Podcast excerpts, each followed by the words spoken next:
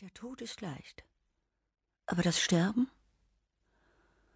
Von der Reichsbrücke führt ein direkter Weg nach unten in die Donau.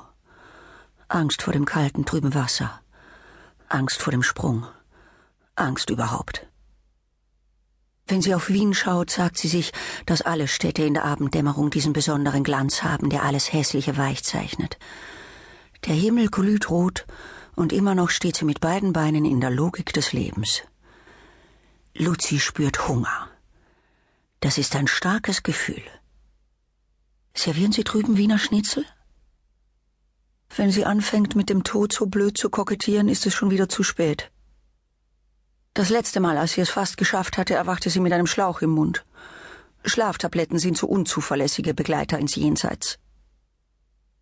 Luzi kam sich blöd vor, beschämt und verwundet, und noch Wochen später tat ihr der Gaumen weh beim Kauen.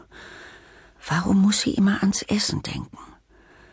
Die Henkersmahlzeit hat sie doch vor vier Stunden eingenommen, ging dann zur Brücke, und jetzt steht sie da in aller Feigheit und könnte an Vergiftung sterben, weil Autos an ihr vorüberrasen wie endlose stinkende Karawanen. Sich auf die Fahrbahn zu werfen, wäre eine Variable mit vielen Unsicherheiten. Es will doch jeder in Würde sterben. Oder besser gar nicht. Oder manchmal doch. Ein Cheek? Nein, sie raucht nicht. Hat den Mann nicht kommen sehen, doch jetzt steht er vor ihr und sie kann ihn riechen. Alkohol, Tabak, Schweiß, Verzweiflung. Die Stadt ist voller Trostbedürftiger. Zigaretten schaden der Gesundheit, Lucy beginnt zu lachen über diesen Satz, und der Mann mit den vielen Gerüchen fühlt sich von ihr verhöhnt. Er greift nach ihrem Arm und hält sie fest, während er sie beschimpft im schönsten Wiener Slang. Und sie lacht nicht mehr und sagt Entschuldigung, nur damit er aufhört und sie loslässt. Er hat recht. Entschuldigung, das kann jeder sagen, für alles. Er hat große Lust, sie in die Donau zu schmeißen, aber heute hat er eine Mordslaune, da lässt er sie laufen und fast dankbar ist Luzi, dass er sie von der Brücke vertreibt, weil sie zu oft an solchen Orten ist.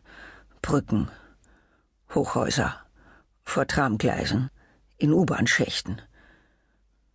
Die Stadt hat Angebote für Selbstmörder. Luzi geht in Richtung Prater. Das Riesenrad dreht seine Kreise, und es ist schwierig, eine Gondel während der Fahrt zu öffnen. Sie kann nicht aufhören daran zu denken. Trägt den Tod mit sich herum wie faules Parfum. Manchmal kommt sie sich verwegen vor und dann wieder nur lächerlich. Andere schaffen es doch auch. Luzis Mutter. Eine Million pro Jahr auf der Erde. Mindestens 15.000 in Österreich. Wenn sie todessehnsüchtig sind, gehen sie auch zum Heurigen oder in Kaffeehäuser sterben ein bisschen nach innen, aber nie genug, werden alt und klammern sich an die Restzeit. Hunger und Kälte treiben sie an den Würstelstand. Der Ostwind bringt im Winter Sibirisches in die Stadt.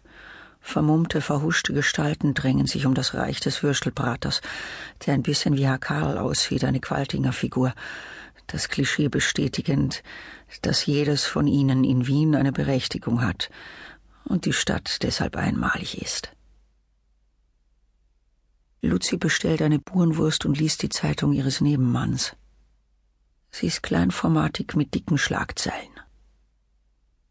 Mysteriöse Selbstmordserie in Wien, heißt es auf der Titelseite, die Luzi zugewandt ist.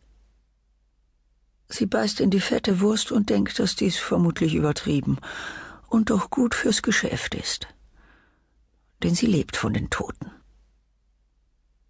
Luzi schreibt Nachrufe. Und weil das nicht fürs Notwendige reicht, hilft sie manchmal beim Bestattungsunternehmen Weininger aus.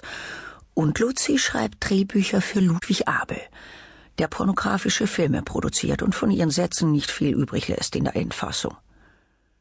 Der Ludwig hat einen Drang zum Künstlerischen, weshalb er ihre Dienste in Anspruch nimmt und dafür nicht so schlecht bezahlt. Vielleicht tut er es auch nur aus Mitleid oder Zuneigung. Sehr gut für die Renten, kommentiert Herr Karl die Schlagzeile über die Selbstmordserie und löst damit eine sozialpolitische Debatte unter den Wurstessern aus. Die Politiker und die Asylanten sind schuld, dass es den Rentnern so schlecht geht. Jeder hat eine Meinung und allen scheint alles fast aussichtslos. Luzi fasst den Entschluss, fürs Erste weiterzuleben, als Karl ihr ein Glas heißen Punsch zuschiebt. Gratis, geht aufs Haus. Luzi ist dreißig. Das sieht man ihr nicht an, weil sie klein und dünn ist. Eher Zwergen, denn elfenhaft, so ihre Selbstbetrachtung. Und auch ihr gewaltiger Appetit hat sie in keiner Weise wachsen lassen. Eine Kindheit in Öd. Und Gerti zeigte ihre Zuneigung ausschließlich in Form von Riesenportionen, die mit den begleitenden Worten brav aufessen auf den Tisch kamen. Die Stiefmutter aus dem Märchen hat es nicht zu Wege gebracht, das arme Haarschall mit sichtbarem Erfolg zu mästen, und das nahm sie ihr krumm. Nicht nur das. Luzi drängt das Bild einer großen, resoluten, vielleicht sogar gütigen Frau zurück ins Niemandsland der Erinnerungen. Sie wärmt ihre Finger am Punschbecher und trinkt mit kleinen gierigen Schlucken. Luzi stellt ihren leeren Becher ab und späht auf Zehenspitzen stehend auf den kleinen Bildschirm, der über dem Gaskocher angebracht ist. Hinter dem Nachrichtensprecher wird das Bild von Monika Weiß-Langer eingeblendet. Luzi hört nur Wortfetzen, weil die Umstehenden so laut reden. Doch versteht sie, dass es wieder einen Tod in Wien gegeben hat. Plötzlich und unerwartet. Und das kann nur bedeuten, dass sie auf Luzi Haberer zurückgreifen ihre potenziellen Leichen in Schuhkartons geordnet. Geld liegt in der Luft. Und Luzi läuft. Sie verließ die irdische Welt auf dem Wiener Zentralfriedhof. Monika Weiß-Langer stand am Grab ihres Vaters, als sie eine Pistole zog und an die Schläfe setzte. Die prominente Politikerin wurde von einer japanischen Touristengruppe leblos aufgefunden. Der herbeigerufene Notarzt konnte nur noch den Tod der 52-Jährigen feststellen. Dass Monika Weiß-Langer freiwillig aus dem Leben schied, ist eine Tragödie, die ganz Österreich bewegt. Trauer und Entsetzen sind parteiübergreifend, denn sie war eine Frau, der man in allen politischen Lagern Respekt zollte. Ihr erst vor kurzem vollzogener Rücktritt vom Ministeramt war ein mutiger Schritt, sich von der Partei, mit deren Inhalten sie sich nicht mehr identifizieren konnte, zu lösen. Die Entscheidung der Macht zu entsagen ist ihr sicher nicht leicht gefallen, doch sie hat ihre Prinzipien über die politische Geschmeidigkeit gestellt. Eines ihrer großen Ziele, für die sie als Ministerin eintrat, war praktizierte Chancengleichheit. Monika Weiß-Langer wünschte sich eine stärkere weibliche Note in der Politik. Es war zu kurz, dieses Leben, um alle Träume zu verwirklichen. 1954 in Wien geboren, wuchs sie im großbürgerlichen Milieu. Ihr Vater war Hofrat und die Mutter Professorin auf. Ihr Privatleben ist immer zu kurz gekommen und an die Gründung einer Familie war nicht zu denken.